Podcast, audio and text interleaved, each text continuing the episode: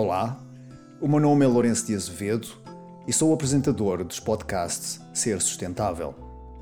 Sobre pessoas e práticas que promovem a sustentabilidade e a regeneração pessoal. Estas conversas fazem parte do projeto Regenerar. Se quer saber mais sobre este projeto, fica o convite para que visite a nossa página em regenerar.pt. Hoje estive à conversa com Bárbara Juan Guimarães e desta conversa fica para mim aqui a importância de que quem se apresenta como facilitador uh, de processos e quem se apresenta como alguém que pode trazer outras perspectivas à vida de quem os procura a necessidade, não exclusividade, porque muitos de nós podemos ser mestres em apenas uma área das nossas vidas, mas dada a diversidade que a vida encontra e, e, e nos propõe neste momento, é, é importante haver alguém como a Bárbara, que na diversidade daquilo que tem estudado e, e tem aplicado na vida, pode trazer efetivamente este, esta, esta mais-valia é? E, e, existe uma história que me fez também recordar um pouco uh, terapeutas, uh, coaches, um, pessoas, como eu disse, se apresentam como facilitadores de um passo que é feito nas práticas de fortalecimento interno, que é o passo dos imortais. E que neste passo é um passo em que se faz de marcha atrás, em que se anda para trás e que os imortais poderiam ser efetivamente pessoas que viviam mais tempo que as outras, talvez porque tinham hábitos diferentes de vida, talvez porque tinham uma perspectiva da, da vida também diferente, mas o andar para trás dar-nos uma, uma outra perspectiva, quer do corpo, quer da mente, em relação à maioria das pessoas. E é, sem dúvida, um passo interessante e que eu recomendo uh, a quem, que, quem, quem quiser ter, ou quem deseja ter, uma perspectiva diferente do mundo.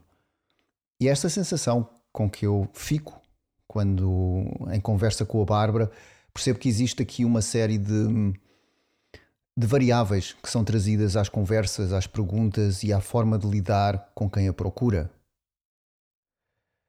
Falamos sobre a mente e sobre aquilo que pode ser desafiante mudar em nós e a Bárbara repetiu várias vezes que é, são tudo pensamentos e até que ponto é que nós, ao identificarmos com os nossos pensamentos, mais ou menos, poderá efetivamente ser uh, uh, trazer aqui um, um desfecho uh, que possa ser mais ou menos desafiante para nossas intenções de sermos sustentáveis, de sermos felizes, de, de, de cumprir algum tipo de objetivo que, que nós temos.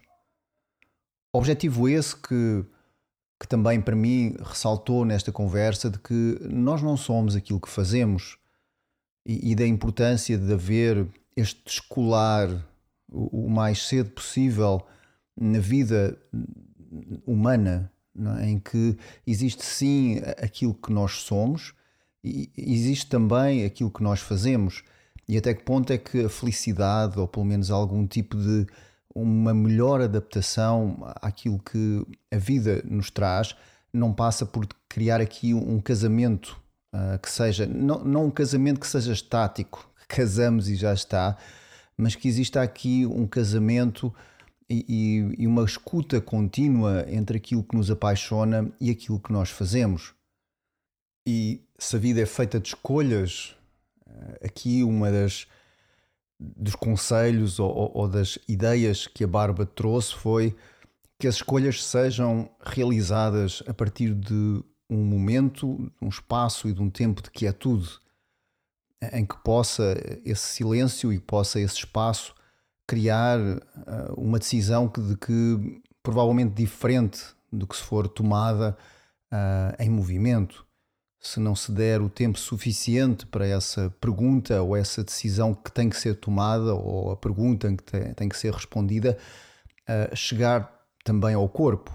É? E uma coisa é, é, é, é, os desafios terem que ser respondidos imediatamente, isso é algo da cabeça, mas e, e se as decisões e os movimentos que nós criamos são incorporados, ou seja, são a partir também de uma digestão uh, que traz essa ação, não só imediata, mas de um dormir sobre o assunto, para chegarmos a, a um percurso e uh, a um movimento que possa ser mais satisfatório para as nossas vidas. E que este movimento satisfatório também ficou para mim claro nesta conversa com a Bárbara. Nem sempre é um movimento que é sempre igual. Não? É? Os desafios são constantes e, e, e se hoje uh, pode correr muito bem aquilo que estamos a fazer, no outro dia pode ser diferente. E a importância não só de aceitar, uh, mas de ter ferramentas que possam criar aqui uma aprendizagem para que, uh, como disse a Bárbara várias vezes, seja apenas um pensamento e os nossos medos e as nossas alegrias sejam apenas um, um pensamento, mas que quando têm esta raiz no corpo, este pensamento, se calhar, está mais adaptado às decisões que queremos tomar para as nossas vidas. Deixo-vos assim, com Bárbara Juan Guimarães, nestas conversas do Ser Sustentável. Olá, Bárbara. Olá, Lourenço. Olha, antes de mais, muito obrigado por ter aceito o convite de estar aqui nestas conversas do Ser Sustentável. Obrigada eu pelo convite. Olha, eu ia começar por te fazer a pergunta: um, como é que defines aquilo que tu fazes? Isso é uma boa pergunta. Isso faz-me sempre lembrar quando os meus filhos às vezes me perguntam a mesma coisa, que dizem assim: Oh, mãe, as pessoas perguntam-me o que é que tu fazes e eu não sei bem responder. E eu entendo que eles não sabem, porque às vezes eu também não sei, não é? Pronto. Uhum. Um, de uma forma geral, o, o, que eu, o que eu tento fazer diariamente é aplicar tudo aquilo que eu já estudei em prol de manter a mente das pessoas e o, o ser humano em si num sítio mais leve, mais saudável. Por isso, consoante aquilo que eu já estudei, desde o coaching ao brain-based coaching, à neuroliderança, à, à programação neurolinguística, a estudos mais de presencing, mais espirituais, eh, eu quando estou a ajudar alguém não sei definir exatamente o que é que estou a utilizar, porque hum. até, até o, a questão ou a situação me ser posta à frente, eu não programo aquilo, ah, eu hoje vou ser coach, não é? eu hoje vou ser alguém mais espiritual, eu hoje, eu não sei bem, hoje vou aplicar o presencing, eu não sei bem o que é que vou aplicar, por isso também não sei bem definir uh, o que é que eu faço, faço, faço muita coisa, todo, toda no mesmo sentido, que é manter a mente do ser humano calma, serena, para que ele possa estar no seu melhor. Porque o que nós hoje em dia já sabemos é que quando o cérebro, em termos científicos, quando o cérebro está num estado de, de calmia, não é? de serenidade, as amígdalas não estão em atividade e as hormonas que são libertadas a nível corporal são aquelas que permitem uma maior criatividade, o encontrar melhores soluções e ter uma melhor performance. Uhum. E é isso que eu tento juntar, seja qual for o contexto. Eu, à medida que estavas a, a, responder esta pergunta, eu estava a tentar perceber a, pergunta que te ia fazer, que tem a ver com, uh, embora é, as tuas ferramentas sejam diferentes, não é? quando uhum. tu estás com alguém, existe no ser humano esta vontade daquilo que tu, de certa maneira, tu, tu disseste que fazias, promover o bem-estar, etc., todo esse, esse, processo, não é? E, e, na tua opinião, o que é que, entre aquilo que nós somos e aquilo que nós gostaríamos, embora não se, se possa generalizar, um, quais são os desafios que tu encontras nas pessoas que, que consultas? É? Hum. É, eu eu acho que esse, essa questão é geral em todos nós. Aquilo que nos uhum. impede de ser ou fazer aquilo que nós intuitivamente queremos é a importância que nós damos àquilo que estamos a pensar. Portanto, aquilo que nos limita de conseguir fazer, ser ou estar bem são as, os condicionalismos que a mente tem. Ou condicionalismos baseados no passado isto já aconteceu, será que vai acontecer igual? Eu já fiz isto, vou cair na mesma asneira, já correu mal, como é que vai correr agora? Disseram-me que eu tinha que ser assim. E todos estes condicionalismos relacionados com o passado, ou mesmo projeções do futuro, vou arriscar, arrisco, o que é que vão pensar de mim se eu falhar? O que é que vão pensar de mim se isto correr mal? E quem é que eu vou ser se não conseguir? E, e, e, se eu escolher por aqui, será que isto vai ser a decisão certa? E todas estas atividades mentais que nós hipoteticamente começamos a construir é o que nos limita, e isto é geral, seja no desporto, seja no dia a dia em si, são estes medos que estão dentro da nossa mente que nos impedem de ser quem somos e no limite que nos impedem de tomar as melhores decisões. Às vezes as pessoas perguntam-me, eu não consigo decidir. Eu, eu, às vezes tenho uma decisão A e uma decisão B e não me consigo decidir sobre qual é a melhor para mim. E elas não conseguem decidir, normalmente porque não se conseguem colocar num lugar de grande serenidade, onde elas conseguem perceber exatamente o que é melhor para elas. Ou seja, há sempre aqui uma voz, mesmo que inconsciente, que está a falar que pode não ser a dela, que diz isto é melhor para ti porque, até às vezes pode ser, porque vais ser mais visto se fizeres isto, porque assim vais ganhar mais dinheiro, porque as pessoas vão gostar mais de ti se fizeres assim, não é? E isto às vezes não é a voz delas, às vezes é a voz da mãe, é a voz do pai, é a voz de um tio, é a voz de um treinador. Quando as pessoas conseguem desligar de todas estas vozes que existem, que condicionam, que criam emoções e conseguem decidir por elas, elas finalmente conseguem ser quem são. E este sítio onde as pessoas melhor conseguem decidir alinhadas com elas é um sítio de muita serenidade. Ou seja, quando as pessoas querem ter uma resposta, quanto mais elas aceleram na resposta, mais elas estão a ceder à voz do ego que está a pressionar para aquela resposta. Portanto, às vezes é o contrário. Eu quero decidir e estou-me a sentir pressionada. Se eu estou a sentir pressionada, eu estou em stress. Se eu estou em stress, é porque há vozes que me estão a condicionar. Portanto, é ir para um lugar sereno, seja onde for, esperar um dia, se for preciso e se for possível, e quando elas estão de facto serenas e conseguirem ouvir aqui a intuição, aí elas vão decidir melhor e isto é que eu genericamente já percebi que é transversal ao ser humano.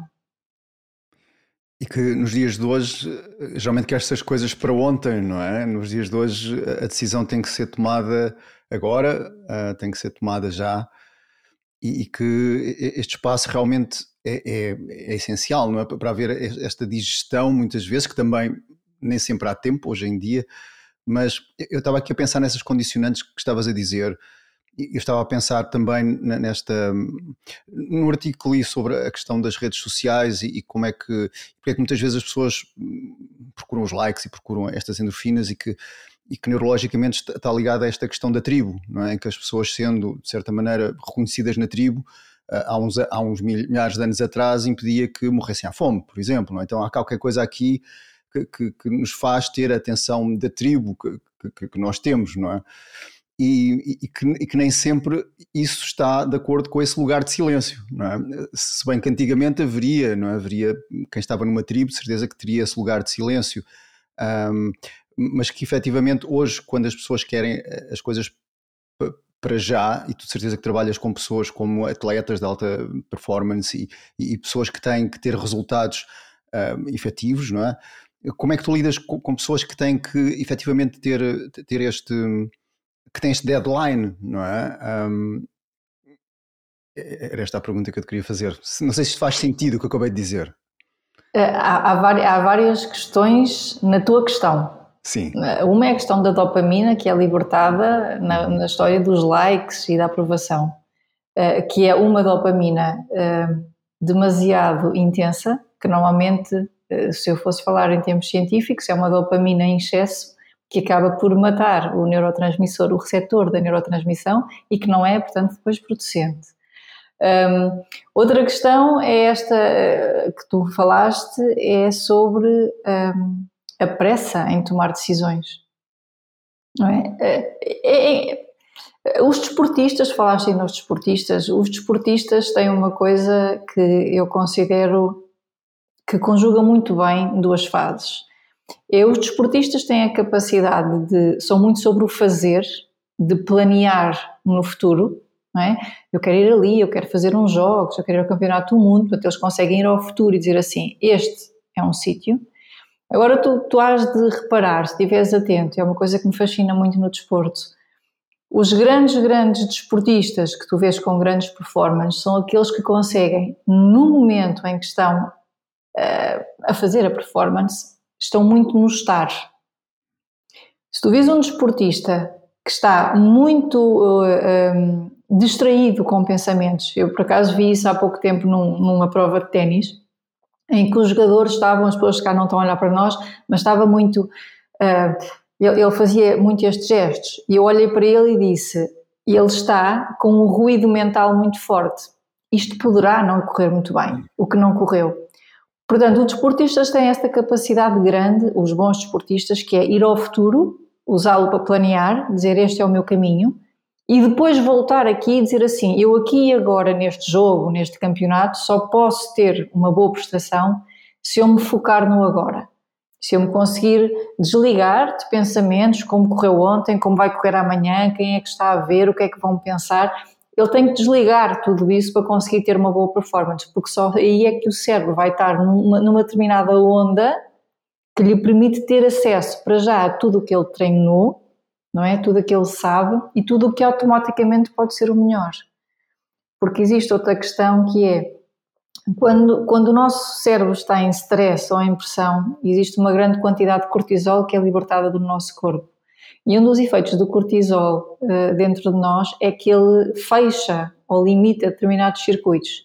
E um desses circuitos, por exemplo, é o acesso à memória. Portanto, um atleta que queira dizer, ah, eu agora quando for para ali eu quero conseguir deitar tudo cá para fora daquilo que eu já treinei e de, do melhor que eu sei. Será que eu vou conseguir aceder a isso? Se ele tiver em stress, o mais provável é que ele possa não conseguir aceder a isso, porque o cortisol desliga a ligação que o cérebro tem a determinadas zonas da memória onde isso está uh, uh, memorizado. Uhum. Não sei se respondi à tua Sim, questão. Respondeste, e eu estava a pensar que. Uh, e, e, estava também, eu leio e, e, também me interesso por estes temas, e, estava a, a, ler a descrição de, um, de uma final de um, de um, campeonato de crossfit uhum. não é? em que a pessoa sobe a parede e, e, cai da parede. E imediatamente começa a subir e cai outra vez e já não conseguiu fazer mais nada. E, e o treinador disse: se a pessoa tivesse esperado 10 segundos, tinha conseguido.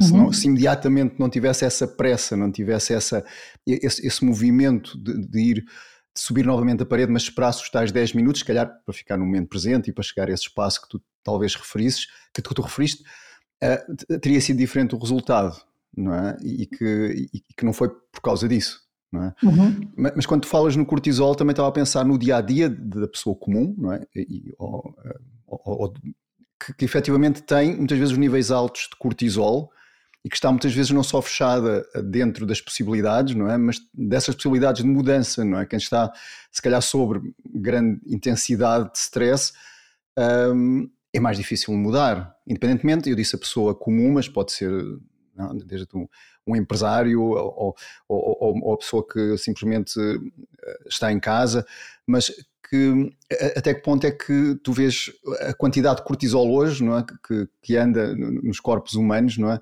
Até que ponto é que tu vês isso como esta vontade de mudar, mas depois neurologicamente e, e, e a nível de química interna, isto, isto não acontece? É, é assim, eh, o cortisol, eh, eu não posso dizer que o cortisol seja uma coisa má, é? Hum. O cortisol pode ser útil em algumas alturas da nossa vida, principalmente quando nós estamos sobre um perigo iminente e real. Claro. É? Agora, há, há, de facto na, na, nossa na humanidade muitas pessoas estão a viver numa correria, estão a viver em stress. E, e um dos efeitos do cortisol é que, nos, é que nos põe a andar muito rápido. Por isso, pessoas que são muito motivadas, muito aquilo que se chama driven, muito no fazer, no chegar, no conseguir, elas estão com elevados níveis de cortisol, elas estão em infligir stress dentro do organismo e isso faz com que elas consigam andar muito rápido, com que elas consigam trabalhar horas a fio. à custa de cafés, à custa de, muitas técnicas que hoje em dia tu vês que dizem não, aquilo dá-me um boost de energia, tudo uhum. isto faz subir o cortisol. O que acontece é que muitas dessas pessoas ainda estão inconscientes desse facto. Agora, o, o que acontece é que tu falaste em mudança. Quando as pessoas querem mudar em reatividade, em pressa, o que está a acontecer é que elas não estão a mudar em alinhamento. Se eu estou em reatividade, eu estou sempre a seguir os mesmos padrões automáticos. Ou seja, eu não parei para refletir exatamente o que é que eu quero, porque é que eu quero, o que é melhor para mim e decidir num sítio sereno. Eu estou a decidir dentro do mesmo padrão. E dentro do mesmo padrão, eu vou decidir sempre baseado no mesmo hábito. Portanto, esta reatividade não é, ou seja, uma reação não é uma resposta. Uhum. Uma reação é uma coisa automática que eu tenho, baseada em todos os programas automáticos que a minha mente tem. Portanto, vai ser normalmente sempre igual ou muito parecida. Uma resposta é uma ação em que tu deste um espaço entre aquilo que é um estímulo que te podia provocar uma reação e deste um espaço em que tu, em vez de reagir automaticamente, tiveste aqui um tempo de ponderação. E quanto maior é esse tempo de ponderação e quanto mais serena está a mente nesse tempo de ponderação, mais tu tens oportunidade de mudar. Depois tu podes ter esse tempo de ponderação e a certa altura, passado 20 ou 30 segundos, tu decides fazer exatamente a mesma reação que costumas ter, mas já foi mais consciente. E à medida que tu vais ganhando mais e mais consciência da resposta que podes ter, o que nós sabemos é que a resposta vai sendo mais e mais alinhada com aquilo que tu és e não com o piloto automático que está sempre a surgir. Okay? Portanto, não é que as pessoas não consigam mudar em stress, uh, conseguem tomar decisões diferentes, mas baseadas no mesmo padrão. Uhum. Esse padrão que vai que vai de certa maneira cristalizando, não é? E, e, e, que, e que pode efetivamente criar mesmo essa, essa estrutura cristalizada que, que a pessoa até diz, mas eu faço imensas coisas, mas não consigo fazer na, na direção que quero, é? E, e há, e há vários tipos de fazeres, não é? É exatamente isso. Ou pessoas, por exemplo, que, que acabam relacionamentos e começam relacionamentos e dizem mas, mas, mas porquê é que eu escolho sempre pessoas iguais e caio sempre no mesmo padrão? Porque, eh, e quando eu digo que elas estão em reatividade, voltamos à, à mesma coisa da há bocado, Lourenço, é elas continuam a ouvir as mesmas vozes que existem no, no cérebro. É? Então elas acabam por cair na mesma decisão. E isso é porque elas ainda não pararam para se conhecer melhor, para tomar consciência do que é que de facto elas querem, para que a resposta e não a reação vá de facto para um caminho diferente. Sim, e, e, que tem a ver. Um, eu estava a pensar em ambientes e estava a pensar em, em, pessoas que estão a recuperar, por exemplo, processos de toxicodependência ou, ou, ou de uhum. algum tipo de adição, é? em que enquanto estão naquele tipo de comunidade as coisas correm muito bem e depois quando voltam à comunidade antiga vêm novamente esses padrões e, e essas cristalizações que lá estavam, é? E isso também faz-me lembrar eh, outros tipos de histórias da pessoa que, que faz um retiro e, e, sei lá, uma semana ou mais e aí parece que está tudo bem até voltar a, a, chegar a casa, não é? Onde é que ela quer que seja. E, e que depois muitas vezes é, é, é, é, é bastante diferente, não é? E, e que volta-se novamente, parece que estava tudo bem, que, que, ia ficar assim para sempre, não é? Mas que depois, quando se chega à casa, percebe-se que, que voltamos a ser outra vez nós mesmos, não é? Uhum. Sim, e, e, e, qual é que tu achas que é a importância dos ambientes nesse processo? Ok, eu posso meditar todos os dias, eu posso eu posso fazer as práticas uh, que podem tentar equilibrar e dar este espaço, mas a, importância dos ambientes, não é? E tu falavas num, dos teus vídeos da questão da, da, das influências, não é? Das uhum. influências uhum. como uh, importância neste processo de mudança. Uhum. Sim, eu acho que aqui há vários, há, há vários fatores. Que é, uhum. eu costumo dizer que os ambientes são as melhores práticas mentais que nós podemos ter. Isso é um, quando tu consegues estar alinhado contigo, seja qual for o ambiente em que estás, tu já estás num nível de consciência tal do teu próprio corpo e da tua própria mente que o ambiente em si não te causa distúrbios, não te causa ruído. Agora, quando tu, uh, para já, quando falaste aqui, por exemplo, ah, nós às vezes vamos para os retiros e é, e é muito bom porque nós todos estamos na mesma, na mesma onda. Portanto, ninguém cria desafios a ninguém. Não é? não é essa a intenção. A intenção é que todos nós consigamos estar em conjunto. O que os retiros têm de bom, ou esses grupos, é que trazem uma consciência comum. E é esse nível de consciência sempre que nos permite mudar. Agora, nós depois de termos essa consciência, é nosso papel usá-la. Depois tu vais para o, mundo, no mundo lá fora. Se calhar o ideal, talvez, seja tu no início ou quando não tens aquela prática de nada do que está à minha volta me afeta, que eu não sei se algum dia poderemos chegar aí, mas haverá quem, quem já tenha chegado, uh, começas aos poucos exemplo, vais para uma prova, sabes que determinado ambiente te pode influenciar, em vez de estar a testar naquela prova, podes dizer assim: não, eu vou-me refugiar e vou entrar na minha bolha antes de fazer a minha prova, e assim eu sei que este determinado ambiente, ou esta determinada pessoa, ou estas determinadas características não me vão influenciar negativamente.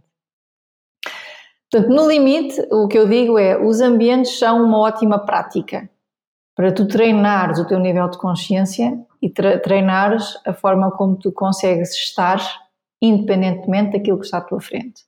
Agora, esses estímulos que existem externos são estímulos que vão frequentemente gatilhar, é? Ser um gatilho para os, para os programas que te foram incutidos em criança, em adolescente, há uns anos atrás, há pouco tempo atrás.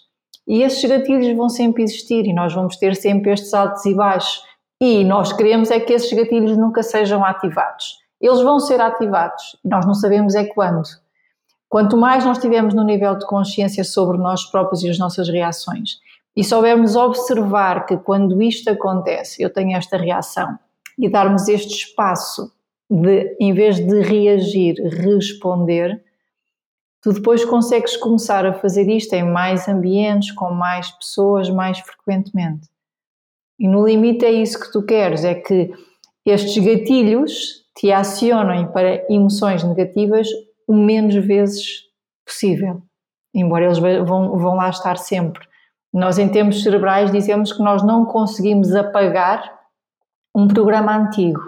Nós conseguimos criar novos programas que, ao serem acionados mais vezes se vão criar então um novo hábito, criam um novo hábito. Embora o programa anterior ou o circuito anterior não se vai apagar.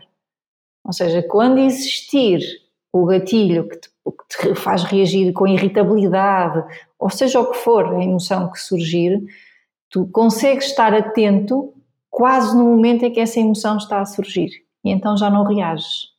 Já consegues escolher a resposta. É, e estava a pensar que esses gatilhos podem também contribuir com conta, peso e medida para o nosso crescimento. Olha, lá está ele outra vez. Uhum. É? E, e, pode ser, de certa forma, eh, um, um, estar em que eu sei, não, mas está aqui a raiva, ou está aqui a preocupação, ou está aqui a tristeza, ou o que seja, e, e que está lá, mas eu posso eh, ela pode entrar na sala, não é? Como se diz em meditação, uhum. entra na sala, mas eu não interajo com ela, não é? Até cumprimento lá uhum. e deixo que ela passe, não é?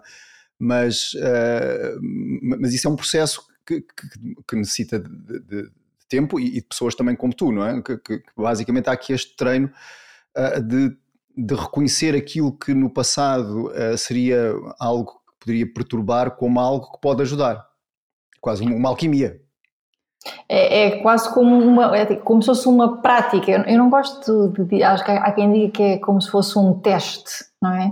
Hum. Uh, não gosto bem de dizer que é um teste, mas gosto de dizer que é, é uma prática para nós trabalharmos a nossa consciência e uh, gestão emocional. Agora, em momento em que o nosso foco, uh, falando ainda no desporto, está a ser outro, está a ser a competição, a presença, isso pode ser, isso podem ser dois trabalhos em simultâneo, não é? Ou seja, eu estou, é, consigo estar em ambientes em eu vou estar muito atenta à minha consciência, à forma como eu giro as minhas emoções perante determinados gatilhos, ou eu estou, ou eu quero estar presente perante a minha performance, go within, não é? Ir, ir para dentro e perceber, guardar a minha energia, trabalhar a minha concentração, visualizar a minha prova, e então não estou distraído a pensar na consciência de ter que lidar ou gerir com o que o ambiente me está, me está a dar. Sim, e, estava aqui também, quando estavas a falar dos desportistas, e voltamos aqui uhum. aos desportistas, mas, mas estavas a falar, os desportistas, no meu entender, acabam por ter, e tu confirmas ou não, quase duas vidas, não é? Tem aquela vida que também deixa um imprint brutal, que é a vida enquanto estão lá na ribalta, um jogador de futebol pode ir até aos 30, 40 talvez, bem, bem esticado, não é? Consegue ir aos 40, e depois há outra vida, não é? Quer dizer, há aqui um, há aqui um trabalho também interessante de, de largar e, e, e, de abraçar outras oportunidades que nem todos também conseguem. Parece que há aqui um trabalho eh, de alta performance em, em que, que, ele tem que lidar com uma certa situação durante metade da sua vida e depois agora é outra coisa. É? E, e, que traz desafios. O que não acontece na maior parte das pessoas, não é? A vida vai mudando de uma forma mais, eh, mais cíclica, não é? Mais analógica e, e os jogadores é uma coisa, ou os jogadores ou, ou os desportistas, muitas vezes é mais binário, é estão e depois já não estão, não é? Uhum. E, consegues explicar um pouco como é que alguém que está num processo consegue lidar com, com uh, como é que tu vês este processo de, e estávamos a falar de imprints e de e, e daquilo que de ligações neurológicas que são criadas no jogador durante toda a vida ou de um desportista e, e, depois como é que isso como é que se lida com isso, não é? Como é que se lida com outras realidades? É quase como haja uma perca, quase como que haja ali uma, algo que deixa de estar, deixa-se todos os dias treinar ou deixa-se. Um, como é que tu vês isto? Hum. Olha, um, acontece, uh, um, pronto, em termos de, de humanidade, nós começamos a estar numa fase em que nós estamos às vezes muito mais focados no que as pessoas fazem, nos comportamentos das pessoas, no que aquilo que as pessoas são. E enquanto em profissões, se calhar, ou relações do dia a dia, tu não consegues ver esse gap tão grande, esse, esse espaço. Ou seja, tu consegues olhar para uma pessoa perante o que ele é sem dizer ele é aquilo que faz, que é nós, nós juntarmos, colarmos o comportamento à identidade da pessoa. Não? É? Nós não somos aquilo que fazemos. Quando nós olhamos para desportistas, nós só vemos o que eles estão a fazer. E eles próprios, se eles se colarem, se eles se colarem nisso, se eles começarem a dizer que eu sou aquilo que eu faço, ou seja, a minha identidade depende do meu resultado. Quando o resultado, quando o comportamento terminar, porque a idade assim o disse, porque uma lesão assim, assim foi esse o destino, eles deixam de saber quem são. Isso é mais evidente nos desportistas porque eles são vistos por aquilo que são. As pessoas às vezes esquecem-se que por trás daquela performance, que é um fazer, existe uma pessoa. Agora, que as pessoas que veem se esqueçam disso, não podes controlar. Eh, eu não sou psicólogo do desporto, tenho alguns amigos que são, que te poderão explicar isto um pouco mais, que é a identidade no desporto. Agora, o que tu queres trabalhar com desportistas é que eles estejam bem presentes naquilo que estão a fazer, que gostem muito daquilo que estão a fazer e que não se colem ao resultado. Hum. Ou seja, aquilo que eu estou a fazer agora deve ser algo que me preenche muito, que me entusiasma muito, apenas porque eu o estou a fazer. O resultado que daí vai surgir, seja ir a um campeonato da Europa, a um campeonato do mundo, a, um, a uns Jogos Olímpicos, virá porque eu fiz apaixonadamente aquilo que eu fiz. Se vier, veio, ótimo, toda a gente gosta de conquistas, eles também gostam, se não vier, eu não sou o meu resultado. Isto é importante eles começarem a perceber, porque a certa altura, senão, o teu dia a dia é um meio para atingir o fim. E se, a tua, se o teu dia a dia é apenas um meio para atingir o fim, ou seja, se aquilo que eu faço hoje só faço porque quero chegar ali, para já a tua vida passa a correr, tu esqueces-te de olhar para o lado que existe vida a acontecer porque só estás a viver no futuro E o viver no futuro causa stress e voltamos à mesma, à mesma roda, que é se eu vivo em stress, tudo o que é cortisol, tudo isto começa a acontecer outra vez. Por isso, no desporto, mais do que nunca, é, é bom trabalhar o, o dia de hoje não é só o meio para atingir o fim. Tu não és o teu resultado, tu és mais do que um resultado. Se o resultado aparecer ótimo, é reflexo de algo que tu fizeste apaixonadamente todo o dia. Mas não vivas em função das conquistas. Agradece-as se elas chegarem, mas não vivas em função delas, porque depois elas acabam, porque nós ficamos mais velhos, seja pelo que for, e de facto é o que tu, tu dizes, acontece que tu já não sabes quem és, porque durante muitos anos foste em função de um comportamento ou de um resultado. Sim, isto, isto, toca aqui esta ideia de, de desde muito cedo tentar-se criar o tal propósito. Não é? okay? O propósito, eh, o, eh, o, o, o, desportista tem um propósito que vai para além daquilo que ele é, como tu estavas a, a dizer, não é? E, que, que, esta questão da criação do propósito se calhar resolvia muita coisa, não é? Se isto fosse ensinado nas escolas, não é? Como é que, em vez de fazermos testes psicotécnicos, fazermos eventualmente e, e haver uma certa uh, orientação no sentido de percebermos a importância de, de muito novos percebermos o, o, propósito, não é? E que é algo que eu sei que tu trabalhas bastante, este, este aspecto. Sim, eu, eles podem ter um, um, um, propósito de fazer coisas, que é um propósito como se fosse um propósito profissional. Eu, este é, profissionalmente eu quero chegar ali, há aqui uma, não é? Uhum. Mas depois há ali um propósito interno, uh, mental, de saúde, não é? Que tem que estar também presente. Os, eh, quando os, os desportistas muito novos começam a fazer desporto, eh, eu penso que é importante separar estas duas. Não que seja um separar físico, Lourenço, mas definir, pelo menos ter na consciência de eu quero ser um bom desportista, porque eu neste momento não me sinto visto, ou não me sinto alguém na sociedade. E se eu fizer este desporto e ganhar, eu vou ter esta validação, esta aceitação, esta visibilidade. E isto quer dizer que existe um frasco vazio que está a querer ser cheio, se calhar com a estratégia não melhor. Ou se é uma pessoa que adora voleibol porque adora jogar voleibol e por acaso como é muito bom em voleibol e gosta mesmo de treinar aquilo, depois vai fazer grandes campeonatos. E isto é outra coisa. Isto leva a um desportista que tem depois uma mente saudável. A primeira pode levar a um desportista que está sempre a depender de um resultado para se sentir bem. É uhum. inverter, é inverter a ordem natural do ser humano. Nós devemos nos sentir bem por aquilo que somos e não por aquilo que fazemos. Eu há pouco também, quando referia que devia ser ensinado nas escolas, não só nas escolas de desporto, não é? mas no geral, não é? Aprender.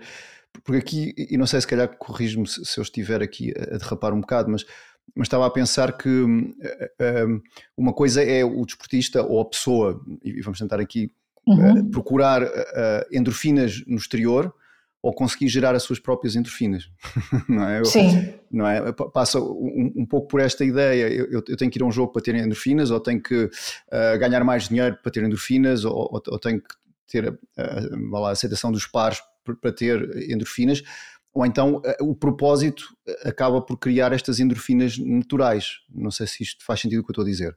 Faz, faz. Aí nós partimos desde o início da comunicação dos pais em casa, como é que estão, como é que está a ser a comunicação, como é que é, tudo isto é um mundo, não é, Lourenço? Claro, Como sim, é que é o nível de exigência em relação aos pais? Será que os pais os valorizam por aquilo que eles são ou só pelas notas que eles têm? Isto depois começa tudo de, eh, de, muito, de muito novos. Só o facto de eles começarem a só serem vistos ou aceitos se tiverem boas notas, isto é logo um princípio que toca no mesmo, no mesmo ponto, não é? E o ser humano deve ser visto por aquilo que é. E toda a gente tem, eh, tem características, tem qualidades. E acho que a nossa função é que a pessoa consiga viver bem com essas qualidades e características, sejam elas quais forem. Uhum. A questão é quando nós pomos expectativas nossas eh, nas crianças, nós deturpamos o que é a essência dessa criança. porque ela acha que se só é validada segundo a nossa expectativa, ela o que pensa é, então aquilo que eu penso sobre mim não deve estar certo. Uhum. Porque aquilo que eu penso sobre mim, segundo a, a percepção do meu progenitor ou progenitora, está errado. E porquê? Porque essa pessoa não está a conseguir separar-se das suas próprias crenças e está a projetá-las uh, na criança. Uhum. Portanto, o que nós devemos é conseguir, uh, mais uma vez, calar a nossa mente que diz: meu filho tem que ser isto, ou ele só é não sei o quê, se for assim, ou se ele for esta profissão é que vai não sei o quê. É, porque uma pessoa que que é organizada, que é uma boa pessoa. Portanto, nós temos imensas. Estou-me a pensar em ruídos que eu já ouvi, não é? Ruídos que depois, como não conseguimos calar esses nossos pensamentos, projetamos-los neles.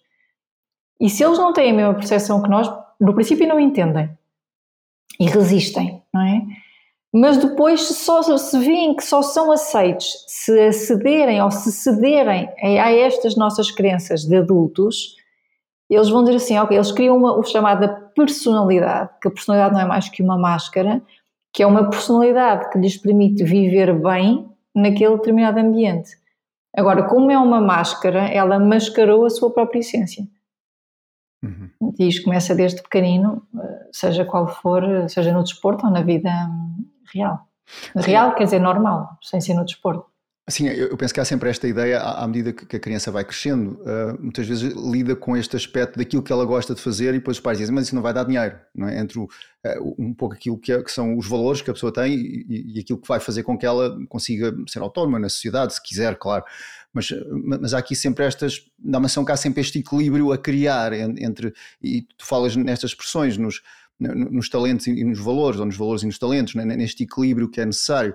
E como tu dizias, acho que é muito, muito fácil uma criança dizer que quer ser astronauta e os pais dizem, não, mas isso dá muito trabalho e não vai dar dinheiro, e, e são, são milhares e só ficam dois, e, e portanto é, é melhor tu fazeres uma coisa mais simples, não é? E, penso, se calhar, uh, o que é que teria sido do Cristiano Ronaldo se tivesse ido para, e, sem desfazer da profissão, claro, para contabilista, ou, ou, ou, estar fechado numa sala a fazer outra coisa qualquer, não é?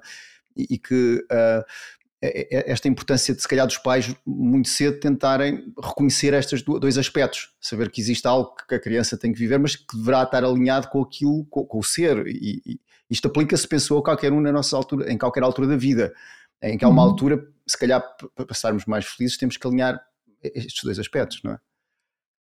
Eh, sim, haverá, haverá Assim, há, um princípio que eu, que eu costumo dizer que é nenhum ser humano quer ser eh, medíocre, ou seja, nenhum ser humano quer fazer mal as coisas que faz. O cérebro quer sempre fazer bem. Se uma criança está a fazer uh, underperform, uh, uh, como é que se diz? Um, a executar não com, com excelência ou não tão bem algo que está a fazer, é porque algo ali está a acontecer. Nós devemos usar isso como um sinal para observar melhor essa criança e não para o criticar. Isso para dizer o quê? Que não há o perigo de as pessoas pensar, ah, mas se fores fazer isto não vais ser ninguém na vida. Hum. Isso não existe esse perigo, porque se ela fizer uma coisa que de facto gosta e que seja de acordo com ela, ela vai querer fazê-la bem a não ser que ela não esteja bem em termos eh, de saúde mental. Uhum. Agora, ela pode é não querer ser uma coisa que os pais acharam que ela deveria ser, porque é estranho, porque é esquisito, porque eles acham, como tu disseste, porque eles acham que há um que vinga num milhão, porque não dá dinheiro, porque o que é que vão pensar, porque é mal visto pela sociedade, e todas estas limitações e condicionantes que nos condicionam a nós adultos acabam por condicionar-nos a eles. Uhum. Sim, acaba por ser. É, é, é, uma coisa geracional muitas vezes, não é? Se não fica resolvido, acaba-se por passar para as outras pessoas. Mas, mas ainda voltando a esta questão do, de, dos talentos e, e, e daquilo que, que, que, a pessoa efetivamente é na, na sua no seu, no seu essencial e, e, na idade adulta, por exemplo, não é? E pegando aqui eventualmente nesta idade em que se calhar muitas das pessoas que te procuram, não sei se trabalhas com crianças, mas se calhar muitas das pessoas que te procuram é a partir de um certo segmento da, de, etário, não é? Em que sentem que isto está desalinhado, em que aquilo que elas se calhar gostariam de fazer não está a ser cumprido pela profissão, ou que, ou que muitas vezes não é tão claro, mas sentem o tal vazio interior, não é? Que surge mais tarde ou mais cedo. Um, e claro que sem tentar generalizar, porque todas as pessoas são diferentes, uh, este vazio existe, não é? Este vazio existe. Este vazio existe, é criado quando a pessoa se separou dela. O vazio é uma incapacidade de eu saber quem sou, e eu não diria só que é não saber quem sou, é porque as pessoas sabem, as pessoas só deixaram de acreditar naquilo que sabem. É uma coisa diferente. Há uma vozinha que ainda diz era isto, e há outra muito grande e muito ativa, um monstrinho, que está ali, não é nada, que, que apaga este, esta voz, esta, esta essência. Em relação a, a trabalhar com, com crianças, eu não trabalho com muitas crianças e quando alguém vem comigo para trabalhar com crianças, eu começo sempre ou com os pais ou com os treinadores, eh, porque não é a criança em si não tem nenhuma questão em particular, a não ser que seja algo clínico, que não é da minha área, à qual eu remeto logo para, para quem de, de direito. Mas há muito pouco que tu vais fazer a uma criança de 12, 13, 10 anos, 14. Uhum. Tu tens que ir à, à fonte e a fonte não está ali. Sim, eh, eh, sabe-se que os bebés aprendem a respirar com os pais, não é? Se os pais têm uma respiração muito é? superficial, os bebés aprendem a respirar, a respirar assim. Portanto, esse será o padrão respiratório que eles aprendem. Portanto, eles observam de forma extremamente minuciosa, não é? Tudo aquilo que, que acontece à volta deles, não é? E, e, e, sem querer desvirtualizar aqui a coisa, não é? Mas é, é, o que diz um amigo meu que é veterinário também, ok? Eu, eu trato os donos, não trato os, os animais, sem entrar aqui em, algo que seja delicado, mas, mas, mas de qualquer maneira é, é, um pouco isso, não é? E muitas vezes acaba por haver sempre esta projeção, não, ele precisa de ajuda, o, o cão tem este, tem este comportamento, ou, ou a criança tem este comportamento que eu não consigo lidar mas que vem realmente de algum lado, não é? E que, e que desmontar isso pode ser, é? É, é, é mais vital trabalhar realmente, como tu dizes, a, a fonte, não é? Uhum. Sim. Um, e, e ainda também sobre, sobre o teu trabalho, e, e, tu também tu falas sobre. E, e, se calhar esta teria sido uma pergunta que eu deveria ter feito logo no início, não é? Qual é a diferença, e, e ouve-se falar em coach de alta performance e coach. Tu consegues dar aqui um pouco, uh, para algumas pessoas também perceber o trabalho que tu fazes e o que é que diferencia de outros tipos de trabalhos que podem estar, uh, podem estar disponíveis, não é? Hum, olha, uh, eu tenho uma opinião, se calhar, muito particular em relação a isto. Diz. Eu, eu acho que coach, coach é uma ferramenta só, é uma metodologia. Uhum. Okay? Fazer coaching é, é saber a arte de perguntar, fazer a pergunta uh, específica, mais indicada, para promover um pensamento mais saudável. Okay? E, e, isto para mim é coaching. Okay? Agora, tu podes fazer isto em qualquer contexto. Eu posso fazer isto com uma pessoa que está a entrar numa prova para um campeonato da Europa, eu posso fazer isto com o meu filho que entra em casa quando vem da escola. É? Eu acho que é a nossa capacidade de olhar para uma situação e num nível de consciência diferente do que as pessoas estão, porque estão dentro da situação, ter a capacidade de fazer uma pergunta que te promova um pensamento onde tu vais encontrar mais respostas e onde, vai, onde te vais sentir mais sereno e mais saudável, para tu próprio encontrares a resposta. Uhum. Por isso é que hoje em dia depois tu podes aplicar isto a qualquer área. Há coaches de nutrição, há coaches executivos, coaches de liderança, não é? Se calhar, talvez, não sei, quanto mais tu saibas sobre uma área, mais tu vais conseguir aceder a perguntas uh, ideais para promover um pensamento. Um coach de liderança, se calhar, é um líder que, com muita experiência, consegue ter ali umas perguntas ótimas. Um, um coach de alta performance, eu não sei bem o que isto é, quer dizer, consigo ter uma ideia. Um, há pessoas que também às vezes dizem que eu faço isso, é um coach que, em termos de quando trabalha com atletas que estão em alto desempenho, consegue ter uma capacidade de pôr a mente deles num estado de concentração e foco ideais para que ele consiga aceder ao melhor que ele tem. Agora, a performance em si física, não é? Eu acho que depende de uma equipa uh, multidisciplinar, que tenha um bom treinador físico, que tenha um bom treinador técnico. Eu acho que nenhum atleta vai ser uh, um campeão olímpico se não tiver estas três funcionalidades. Alguém que trabalhe bem a parte mental e emocional, alguém que trabalhe bem a parte física, ele estar bem fisicamente para não haver lesões, e alguém que trabalhe bem a parte técnica para ter a melhor estratégia em termos técnicos naquele determinado desporto.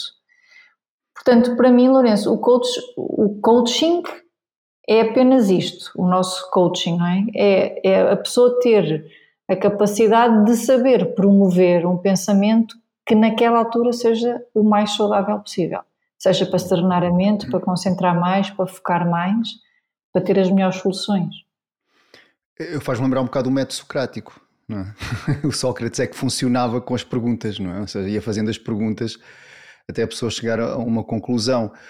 E que, e que estava a pensar que nem sempre hum, nós nos habituamos, queremos as respostas, não é? E que a pergunta acaba por ser às vezes parece que é um impedimento, não é? Mas, mas se calhar é, é, é, é uma forma, entre aspas, sem querer também dizer que é melhor ou pior, mas mais rápida de chegar a, a, onde nós queremos, não é? Porque chegamos por nós e pelas nossas capacidades ao responder essa pergunta. Eu dizer, tu fazes isto, e dizer, mas eu não sei fazer isto tão bem como tu queres que eu faça, não é? mas, mas pela pergunta acaba por ser esse, esse processo. Mas estava a pensar que este tipo de método de perguntas, por exemplo, a nível, a, a nível escolar ou universitário, nem sempre funciona muito bem e, e, e, vemos isso, às vezes estamos a ensinar ou estamos e depois perguntamos, existe dúvidas ou fazemos uma pergunta e às vezes há um silêncio não é? na sala eh, eh, ou, ou então se há aulas que, que, têm como base esta questão de, de estudarem matéria para depois poderem realmente ter as perguntas e não ser o professor que vai lá, nem sempre funciona tão bem como aquela pessoa que dá as respostas. Não é? E que eu penso que é capaz de ser um desafio naquilo que tu fazes. É, sim, eu quando trabalho, eh, eu, eu também trabalho muito o presencing uhum. e, e há pessoas às quais eu não faço qualquer pergunta. Por isso é que quando perguntam, ah, tu és coach? Eu disse, não, quer dizer, eu já não sou, posso ser uma coisa que eu faço, mas não uhum. sou. Não é? um, quando tu tens a pessoa à tua frente, uh, compete-te a ti ler qual é que é um, a melhor abordagem. Isso, por exemplo, acontece em casa. Às vezes dizem, ah, e tal, e tal, que os teus filhos, tal. Uh, os meus filhos só às vezes começam a fazer muitas perguntas e eu digo assim, oh mãe, para, para lá com isso. Já não acontece, não é? Mas no início, quando tu tiras o curso, ficas tão entusiasmada que já lá fazer perguntas, não é? Portanto, eu, eu sei, eh, consigo perceber quando é que, por exemplo, em casa, eu sou mãe ou estou a fazer outra coisa qualquer, não é? E com clientes é igual. Há clientes para os quais tu não podes, de repente, estar uma hora a despejar perguntas, porque não é isso que eles precisam no momento.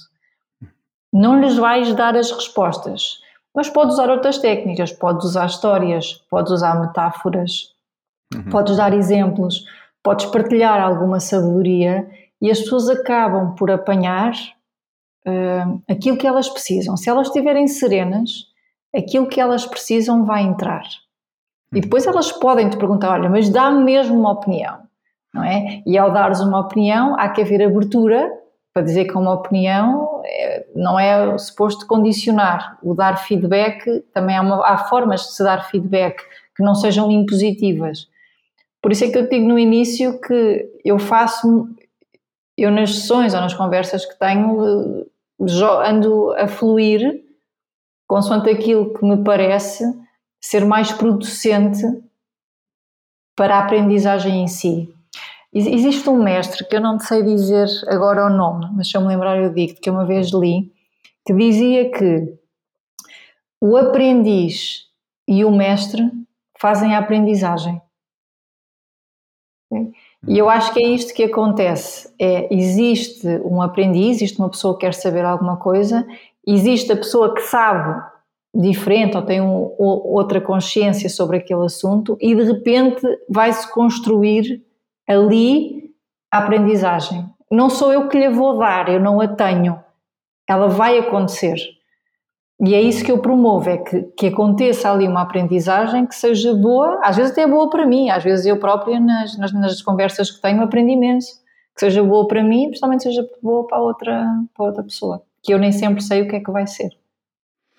Sim, porque há sempre aquilo que, que sabemos que não sabemos e aquilo que não sabemos que não sabemos, uhum. não é? E, eu penso que este tipo de trabalho que tu realizas e para aquilo que eu, que eu também tive a, a, observar tem a ver um pouco com isso e ir um pouco àquilo que, que nós um, acabamos.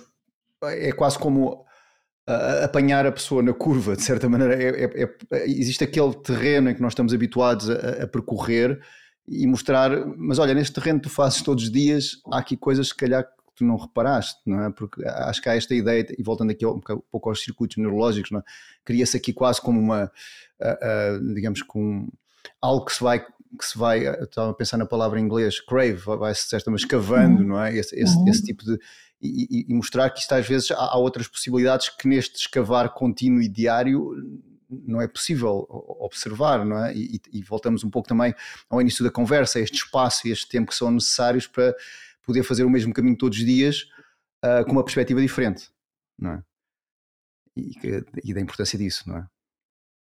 É, a maior parte das vezes há, coisas simples que tu podes, voltamos ao mesmo, está tudo nos pensamentos. Se tu disseres uhum. assim, olha, uh, podes identificar um, um, pensamento que existe, às vezes existe um pensamento específico, que depois se tu perguntares, esse pensamento é mesmo real, como é que sabes que é real? Começas a desmontar o pensamento ou basta tu, tu partilhares, limpares, tipo, tira esse medo, de, se esse medo não existir, se aquela condicionante não existir, se essa tua crença deixar de ser verdade, se vês num mundo em que isso que estás a pensar não faz sentido nenhum, o que é que farias? Uhum. Basta tu limpares medos, condicionantes, projeções no futuro, só isso vai dar uma abertura grande à pessoa e uma calma para dizer, ah, se, isso não, se eu não tivesse este medo, se isto não existisse, uh, se calhar faria assim.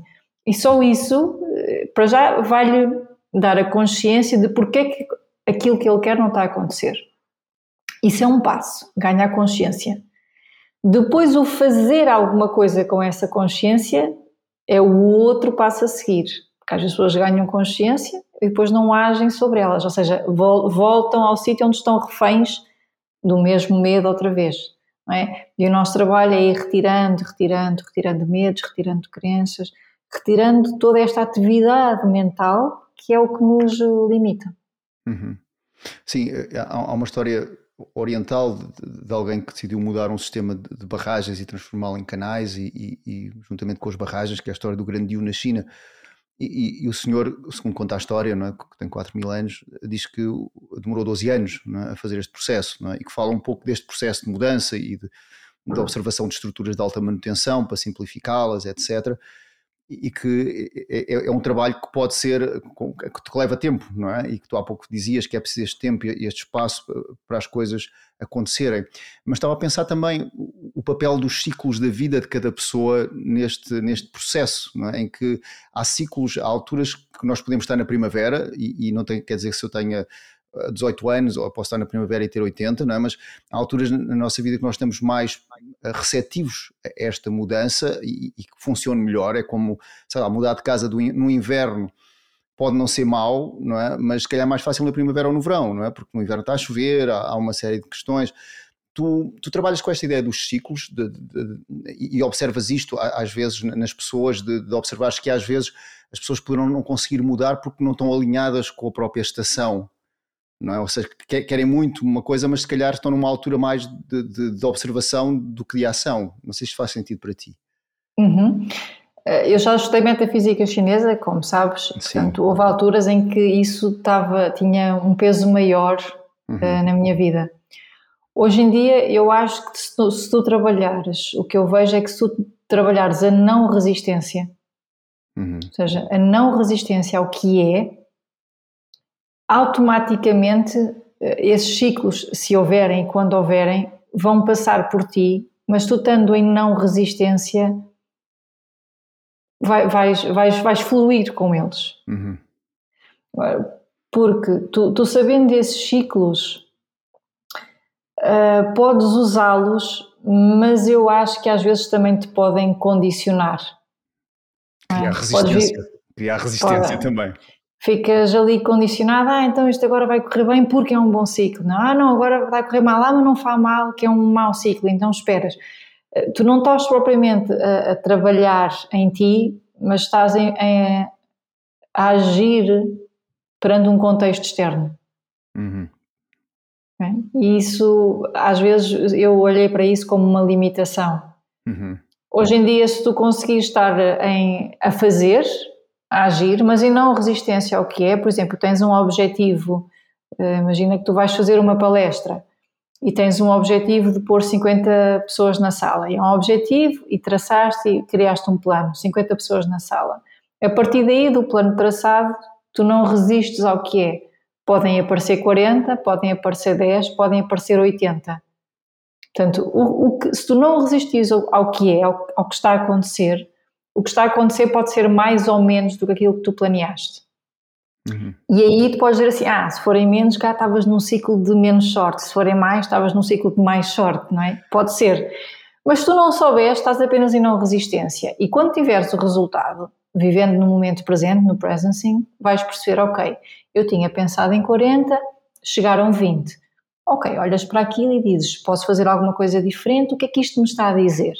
E uhum. perante esse resultado, voltas a propor outro objetivo. Mas imagina que te supera, que tinhas dito 50, planeaste, fizeste e aparece em 80. Deve estar num ciclo de muita sorte. E aí também podes observar.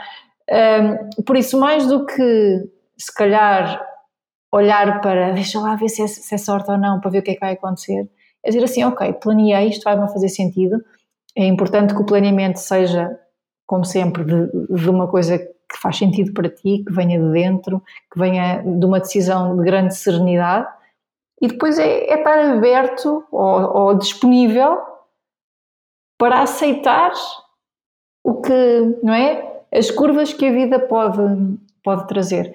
Até porque se não resistires, ou se aprenderes esta não resistência e as coisas não correrem como queres, há menos irritabilidade, é?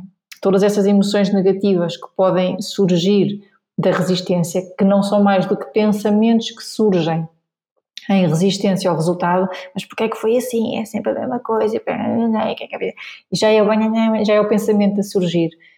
E tu, em vez de, nessa altura, de dares foco, é como se fosse uma lanterna, em vez de iluminares o pensamento, que, ou o gremlin que está a falar contigo, como eu costumo dizer, iluminas de novo a serenidade, assim, ok, aconteceu agora o que é que eu faço com isto?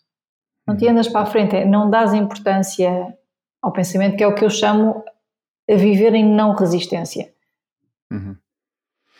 Sim, eu estava a pensar que, que, essa a resistência pode também ser criada ou pode acontecer em situações em que está tudo a correr tão bem e eu começo mesmo a criar resistência ao estar a correr bem. Não é? Existe. Que, que, é um bocado aquela história sufi de alguém que, está num deserto, encontra um oásis e aquela árvore é uma árvore sagrada onde ele se encostou, então ele começa a pensar realmente apetecia-me comida e aparece comida, e agora ah, realmente precisava de, um, de, uma casa e aparece uma casa, e agora precisava de uma mulher e aparece a, a mulher apaixonadíssima por ele. Depois ele começa a pensar: e se aparecesse um monstro? E aparece um monstro, não é? E se eu perder isto tudo e desaparece tudo? E se o monstro me comer? E o monstro come-o, não é? Portanto, há um bocado esta, esta ideia não é? da, da resistência acaba por também uh, ser quase como seja uma autossabotagem. Parece que o, o, ser humano, se não houver consciência disso, tem quase como um termostato que a partir de certo ponto, quando as coisas começam a correr bem, começa a dizer, mas agora é capaz de correr mal, está a correr tudo tão bem que, que vai ser, não é? E, e, é um bocadinho isso que tu falas da resistência, não?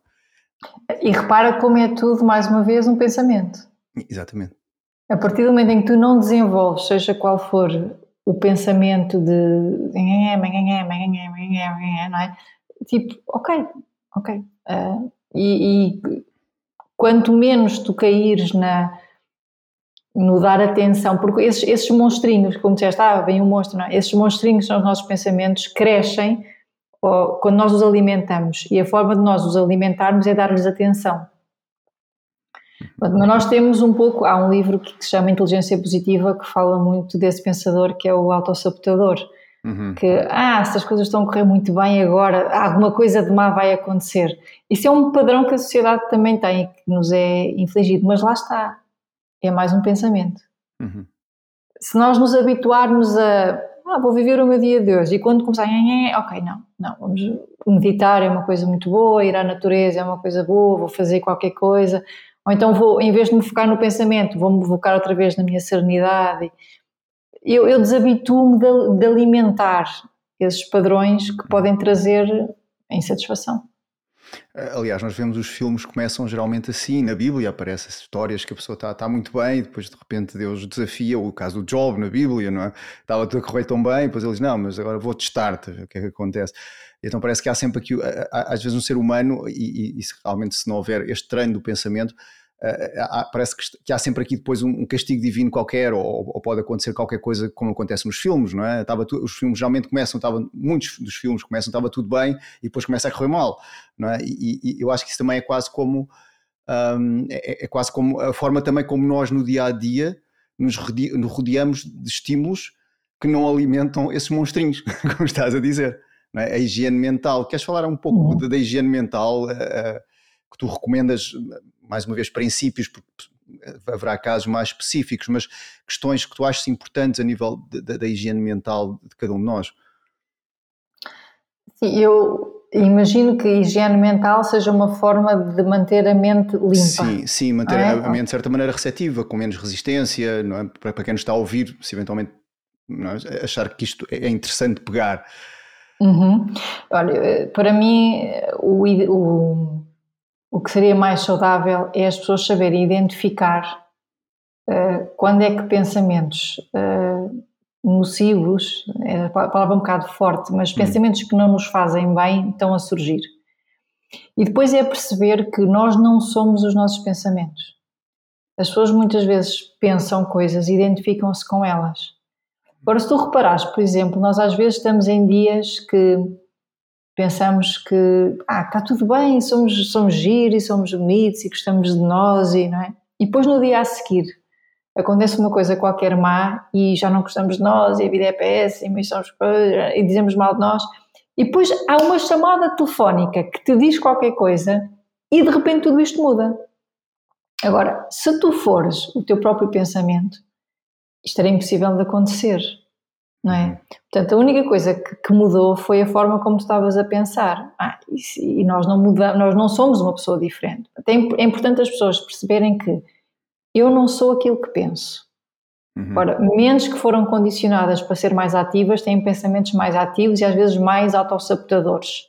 O primeiro passo é quando um pensamento desses de medo, de ego, de necessidade de aceitação surgir, é distanciar um pouco sobre ele e dizer: Eu não sou este pensamento. E depois, quando ele acontecer, é nós não lhe darmos atenção, não lhe darmos importância. Costuma-se dizer que a, eh, a, nossa mente tem a consciência, que é como se fosse uma lanterna que uhum. está a apontar para aquilo para onde estás a dar a consciência. E eu posso estar a dar, ter consciência daquilo que estou a pensar, ou posso estar a ter consciência, por exemplo, do meu corpo, mas eu não consigo estar a ter consciência das duas coisas ao mesmo tempo. Por isso é que a meditação muitas vezes funciona muito bem. Uhum. E isso pode ser feito de uma maneira muito simples, que é eu estou a ter um pensamento que não sei, que costuma ser, porque eu não sei o quê, porque eu não valho nada, porque eu não vou conseguir, não quero, não, é esses pensamentos. E se eu disser assim, uma coisa simples é, toma atenção agora, estás a respirar, e a pessoa, Estou. E naqueles três segundos em que ela está a respirar, te garanto que ela não esteve a pensar naquilo que estava a pensar. Uhum. E ela pode fazer isto durante 3 ou 4 segundos, pode fazer isto durante mais segundos, que é dar, dar atenção ao corpo todo. Deixa-me ver, se eu fechar os olhos, como é que eu sei que as minhas mãos estão aqui se eu não as mexer, se eu não tocar em nada? E dás atenção às mãos, ou depois dás atenção aos ombros, depois dás atenção às ancas, e durante estes segundos em que estás a dar atenção ao corpo, tu não estiveste a pensar. E o que tu estás a fazer é, cada vez que o pensamento, o monstrinho está a insuflar, tu desinsuflas. E à medida que tu vais fazendo isto uma, duas, três vezes ao dia, dez vezes ao dia, para dar dicas às pessoas, ou, a certa altura o teu monstro nunca vai conseguir crescer muito. Agora, há pessoas que conseguem fazer isto num trabalho de autoconsciência. que é o que nós estamos a fazer aqui agora, não é? Uhum. Tu podes fazer isto, por exemplo, em contemplação. Se tu fores dar um passeio para a natureza e quando vier um pensamento, tu desviares, na mesma estás a usar os sentidos, usares a atenção e tipo, olha aquela árvore, olha as cores que tem, como ela está, como ela está quieta, a serenidade que uma planta transmite, ela não quer nada, não exige nada, só está ali. A partir do momento que estás a contemplar, também desvias a atenção dos pensamentos. É outra forma de trabalhares isso. Por isso é que a conexão com a natureza também é muito importante. Uhum.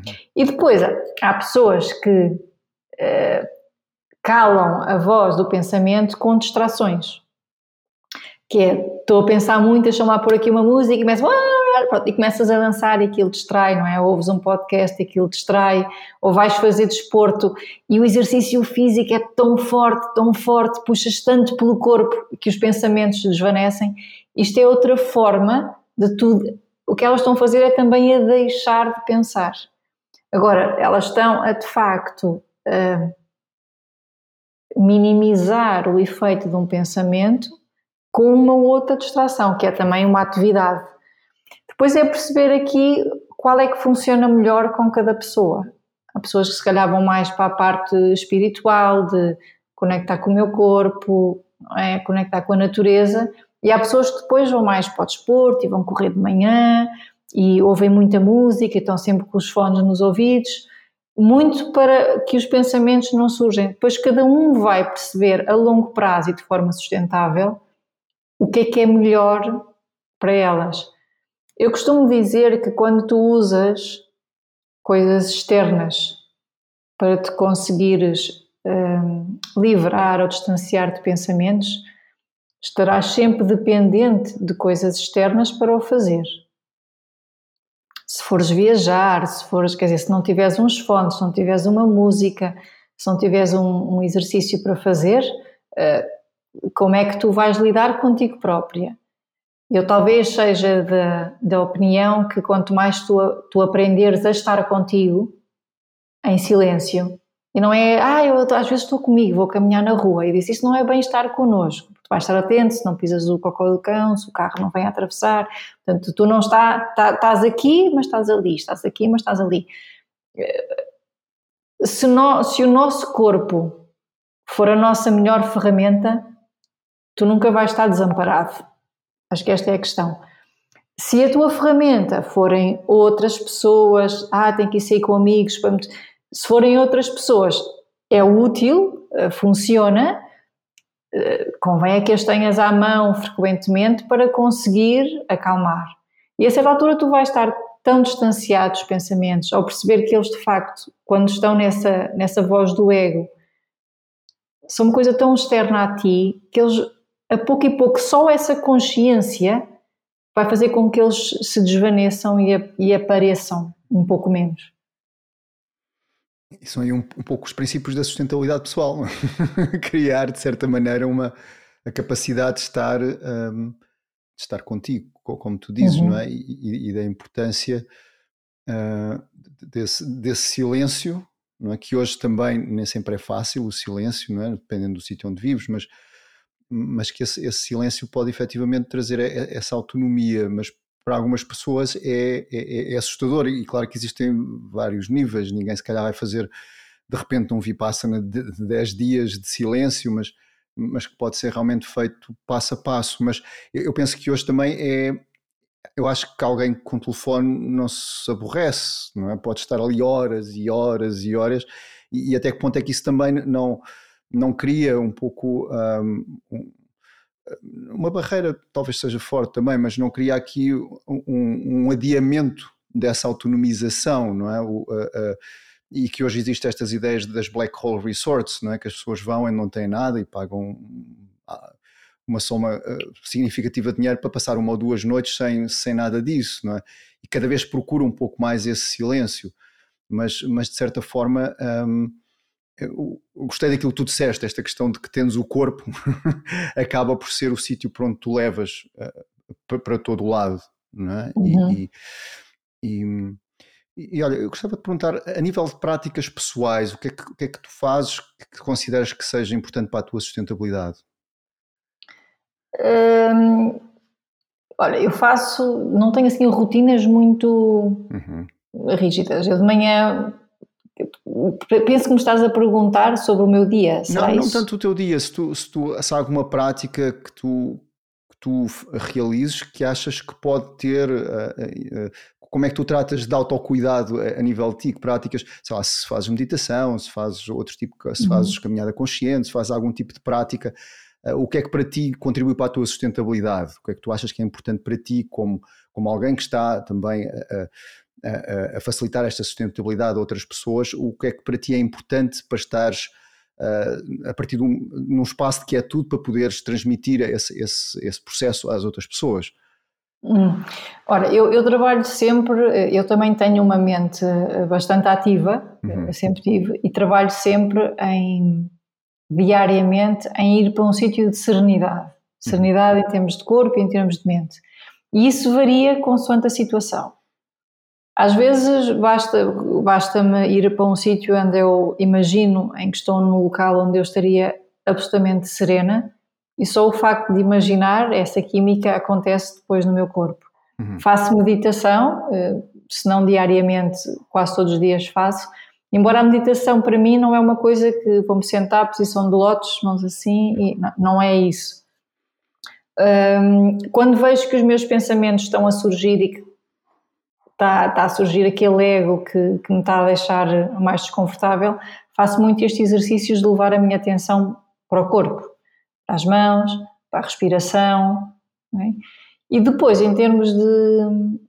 Eu acho que isto é mais um estilo de vida, em termos de comunicação, estou cada vez mais consciente sobre uma comunicação que me pode manter nestes níveis de serenidade e de foco e de concentração. Um, não tenho assim, faço yoga, uhum. faço yoga de manhã, nado, hum, gosto, eu vou, eu vou, eu vou lendo como é que o corpo está, o que é que o corpo está a pedir, uhum. respeito muito isso. Uhum. Se o corpo está a pedir um pouco mais de exercício, faço mais. Se o corpo está a dizer hoje não é para fazer exercício, não faço. E em termos de, de, de estar serena na mente, sempre que tenho uma decisão a tomar eu, eu, eu ponho-me num sítio de serenidade, tomo muito esta, este espaço para decidir com a mente tranquila, trabalho a não resistência, eh, que também falámos aqui, e deixo, deixo, deixo fluir, eh, sabendo que vou ter dias em que isto, isto está ao rubro e nesses dias também deixo, deixo, aceito, não é? Aceito. Sim, às vezes, eu uma vez encontrei um amigo meu, fui às finanças, encontrei um amigo meu que era professor de yoga também lá. Ele estava a dizer, pois, ele olhou para mim e disse, as pessoas pensam que às vezes nós estamos no monte também, sempre, todos os dias, não é? Mas também estamos aqui nas finanças a tentar resolver aqui uma questão. Portanto, é um bocado, é, é um bocado esta, esta ideia, não é? E, e, e, e, e, que sim, faz sentido, não é? Tudo aquilo que tu dizes, não é? E, que, e, e a importância de, até dessa, dessa variedade no, no, dia a dia, porque estamos sempre diferentes, não é? E, aceitar uhum. que também às vezes não, não há. há os dias e há, e há outros dias, mas são todos dias, não é? Olha, Bárbara, onde é que podemos encontrar e saber mais sobre o teu trabalho? Hum, olha, o sítio onde eu estou mais ativa é no Instagram Hum. Uh, Facebook praticamente não uso, também estou no LinkedIn e depois tenho o site que é aboutlife.pt, uhum. onde eu publico mais textos e mais conteúdo é, é só no Instagram. Uhum. Portanto, quem me quiser encontrar no Instagram, estou pelo meu nome, Bárbara Juan Guimarães, e, e depois tenho o podcast, o podcast Fora sim, de Série. Fora de Série, que eu recomendo. Obrigada, e, e sim, são são essas mais as plataformas. Onde estás? Olha, e, e conhecendo algumas mentes ou conhecendo uh, uh, dentro daquilo que tu sabes, um, qual é a tua visão de, de, do futuro, ou, ou, pelo menos como é que achas que poderia ser mais sustentável a, a evolução do ser humano, é? a nível do propósito, a nível da, da questão das vozinhas ou das, das questões do passado? Eh, como é que vês isto, este caminho da humanidade, não é? Como é que, não, não no sentido de preveres alguma coisa, mas, mas como é que tu vês um, há uns anos para cá, quando começaste, uh, e agora, como é que tu vês este, este desenvolvimento, não é? Que caminho é que tu vês, ou que podes observar? Eu vejo que cada vez mais as pessoas estão, estão atentas a estes temas relacionados com a mente, com, seja mais um tema mais científico, seja um tema mais espiritual, cada vez as pessoas estão mais atentas ao que é a saúde mental. Eh, não te sei dizer. Isto vai parecer um clichê, mas eu, eu gostava que o, que o mundo fosse um sítio onde as pessoas conseguissem ser mais bondosas e principalmente com elas próprias. Eu acho que as pessoas não são muito boas para com elas. Parece que não aceitam essa bondade. Parece que essa bondade é mal vista. E então vivem assim numa correria e não tem que ser, tem que ter, tem que conquistar, tem que possuir. Um, o que, para além de, de poder, poder, não ser muito saudável para elas, depois também faz transparecer uma mensagem para as camadas mais jovens de, de que pertencer é isso. Um, talvez se desejasse alguma coisa, desejasse que ganhássemos, ganhássemos um pouco mais de consciência, cá um pouco mais para lá. Não tenho nada contra o fazer, fazer muito, ser muito, ter muito, porque acho que há alguma evolução, tipo, ah, já, vamos, já fomos a Marte, já fomos à Lua. Às vezes pergunto-me, sou-te sincera, assim, mas é importante ter ido a Marte? Não sei se eu nascesse e morresse e não tivesse ido a Marte, se a minha vida tivesse, seria diferente Fica a questão, não sei. Portanto, poderá, poderá ser vantajoso haver essas pessoas que estão muito no fazer, fazer, fazer, fazer, ter mais, ser muito, não é? Hum, diria que se houvesse aqui um equilíbrio maior entre os que são e os que fazem, uhum. talvez. Mas não sei. Só sou eu a pensar, não sei. Olha, Bárbara, queria te agradecer mais uma vez ter estado aqui uh, em conversa comigo e para, para mim foi acaba sempre, e provavelmente também quando tu fazes as tuas entrevistas, não sei se tens esta sensação ou não, mas acaba, acaba sempre por sair mais rico não é? e com vontade de explorar uma série de coisas que, que até agora tinha, nunca tinha pensado. Por isso agradeço-te muito mais uma vez por ter estado aqui.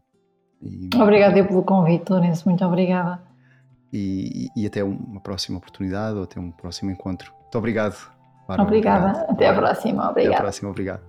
Muito obrigado por ter escutado esta conversa dos podcasts Ser Sustentável e deixo-lhe o convite, se deseja suportar este projeto, que partilhe este podcast, esta conversa, ou que deixe a sua opinião de uma a 5 estrelas no Apple Podcast, no Spotify ou no Google Podcast. Muito obrigado.